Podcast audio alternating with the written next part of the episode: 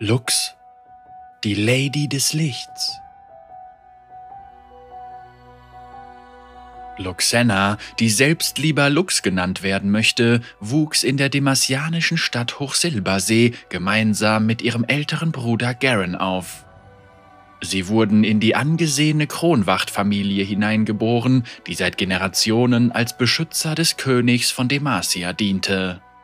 Ihr Großvater hatte das Leben des Königs in der Schlacht von Sturmfang gerettet und ihre Tante Tiana war noch vor Lux Geburt zur Kommandantin des Eliteregiments Furchtlose Vorhut ernannt worden.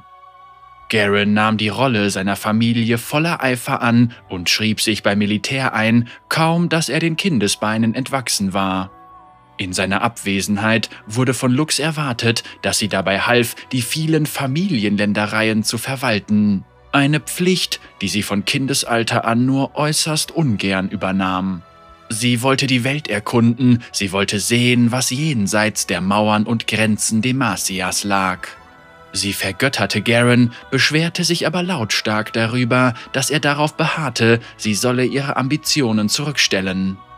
Ihre Lehrmeister versuchten, sie auf ein pflichtbewusstes Leben im Dienste der Kronwachtfamilie vorzubereiten, doch zu ihrem großen Leidwesen stellte sie all ihre Lehren in Frage, verfolgte eigene Sichtweisen und strebte nach Wissen, auf das sie bei weitem nicht vorbereitet waren.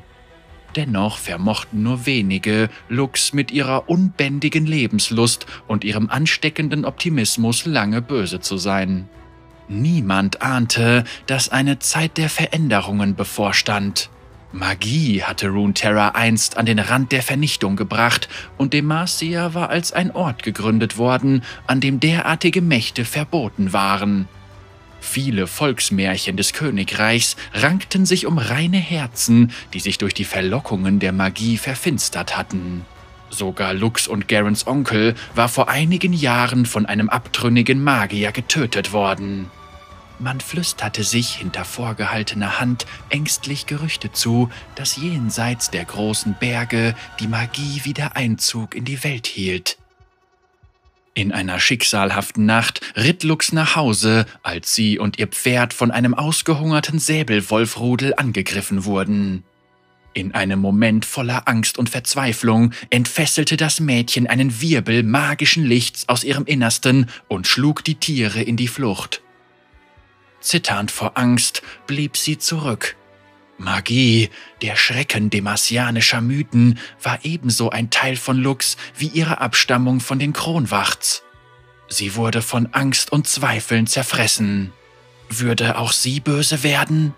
War sie eine Abscheulichkeit, die man töten oder verbannen würde?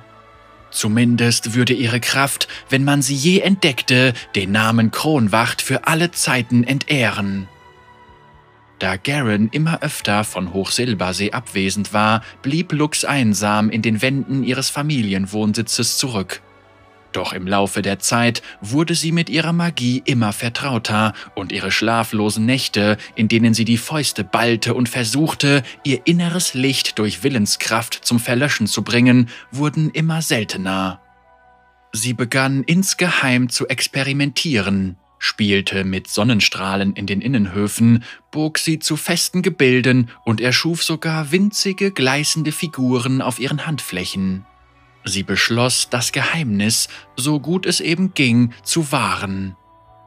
Als sie 16 war, reiste Lux mit ihren Eltern Peter und Augata zu ihrer offiziellen Residenz in der großen Stadt Demacia, um Garens Erhebung in die ehrbaren Ränge der furchtlosen Vorhut beizuwohnen.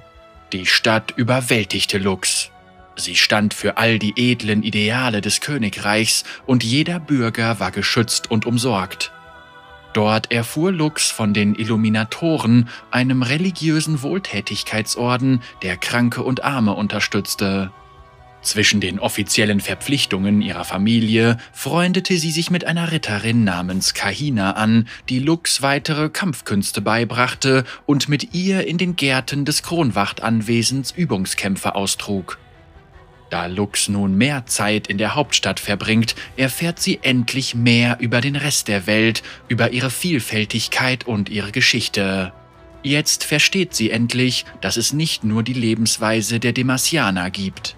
Sie sieht klar und deutlich, dass ihre Liebe für ihr Heimatland Seite an Seite mit ihrem Verlangen existieren kann, ihre Heimat etwas gerechter zu machen und vielleicht etwas mehr Akzeptanz für Magier, wie sie selbst zu zeigen.